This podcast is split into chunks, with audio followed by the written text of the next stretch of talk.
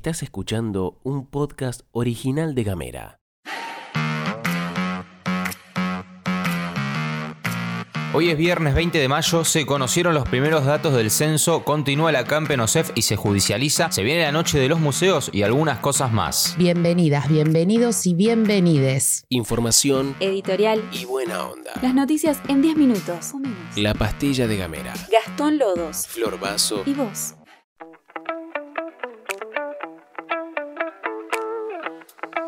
Tenemos datos más concretos del censo que, aunque todavía falta mucho, dan un poco más de claridad. Según el INDEC, hay por lo menos 47.327.407 habitantes en la Argentina. De ese número, el 47,05% son varones, el 52,83% somos mujeres y el 0,12% no está especificado. Como se supo, mucha gente apuntó al INDEC o por dificultades en la página o porque el censista o la censista no apareció. Por eso el Instituto de Estadística dispuso la reapertura del autocenso digital hasta el 24 de mayo. Pero además, cerca de 18.000 personas censarán las viviendas que no fueron visitadas durante el operativo presencial y se abrió la línea nacional 0800 345 2022 para poder avisar si nadie pasó por tu casa. El gobierno nacional comunicó que la próxima salida de datos será en 90 días, cuando se difunda lo relacionado a la población por sexo, provincia y ciudades. En este momento en Ushuaia, ATE se encuentra hace una semana llevando adelante una campa en la sede de los CEF y desde la obra social hicieron una denuncia penal por una presunta toma de oficinas días atrás. Según cuenta Infofueguina, el abogado de la OSEF, Jorge Jiménez, relató que para ellos los representantes de ATE cometieron dos delitos, el de perturbación del uso del espacio y el de turbar la posesión por ocupación, y aclaró que no se constataron daños en las oficinas. Por parte de ATE reafirmaron que la CAMPE seguirá adelante, ya que en palabras de Carlos Córdoba FM Aire Libre, desde el sindicato necesitan ver cómo se maneja administrativamente la obra social, cómo se destinan los fondos. En la entrevista, Córdoba habló sobre la situación actual de la OSEF.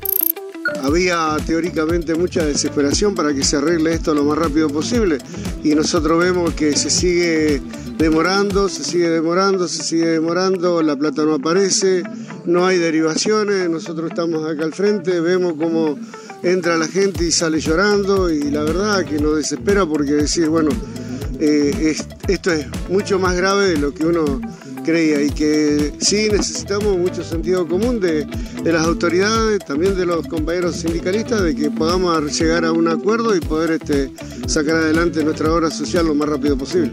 Y vamos con unas culturales para el fin de semana. En Río Grande hoy viernes, desde las 20 hasta las 12 de la noche, se va a estar llevando adelante la Noche del Choquintel. Ahí habrá representaciones artísticas, visitas guiadas de temáticas específicas, muestras de distinto tipo y un segmento de improvisación del taller municipal de teatro. En Ushuaia, mañana sábado, el Museo del Fin del Mundo festeja sus 43 años con una jornada que empieza a las 3 de la tarde y termina a las 9 de la noche. Durante todo ese tramo habrá diferentes exposiciones y visitas guiadas de distintas temáticas. Pasamos al plano deportivo un ratito para contarte un par de cositas sobre Qatar 2022. La primera y muy buena es que seis mujeres harán historia en el próximo mundial. Esto es porque fueron designadas para arbitrar. Sí, así como escuchas, habrá árbitras por primera vez en 92 años de existencia de la FIFA. Ellas son Stephanie Frappart de Francia, Salima Munkansanga de Ruanda, Yoshimi Yamashita de Japón, junto con las asistentes Neusabak de Brasil, Karen Díaz Medina de México y Catherine Nesbitt de Estados Unidos. Con estos nombramientos culmina un largo proceso que comenzó hace varios años con la designación de árbitras en torneos masculinos juveniles y absolutos de la FIFA. Esto lo dijo el italiano Pierluigi Colina, que es el presidente de la Comisión de Árbitros de la FIFA. La segunda, que no está tan buena, es que la FIFA amenazó con rescindir contratos a hoteles por negar reservas a personas homosexuales. La amenaza del organismo presidido por Gianni Infantino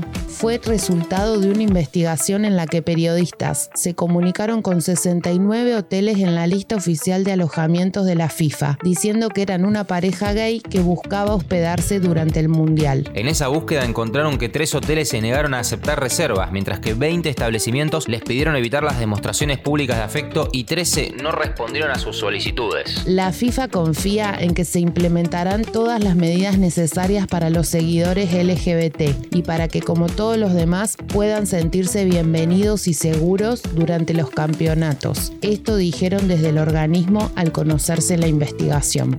Y como es viernes, se viene el dato random de cada semana de la mano de Florcita Vaso. Y este tiene relación con algo que podés llegar a hacer este fin de ver series o pelis. Según Netflix, el botón omitir intro se presiona 136 millones de veces por día en el mundo, lo que ahorra a las y los espectadores 195 años en tiempo acumulado. Gamera es un medio multiplataforma pensado para vos. Mandanos un mensaje de WhatsApp. Al 549-2901-502990. Recibí nuestros contenidos en tu celular. Y hablemos distinto.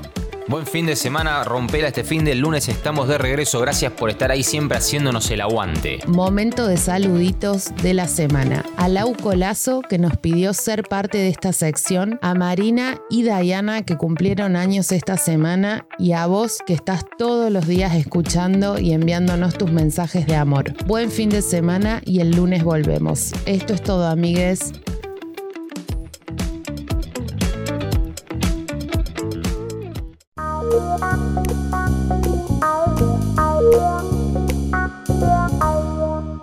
Estás escuchando un podcast original de Gamera.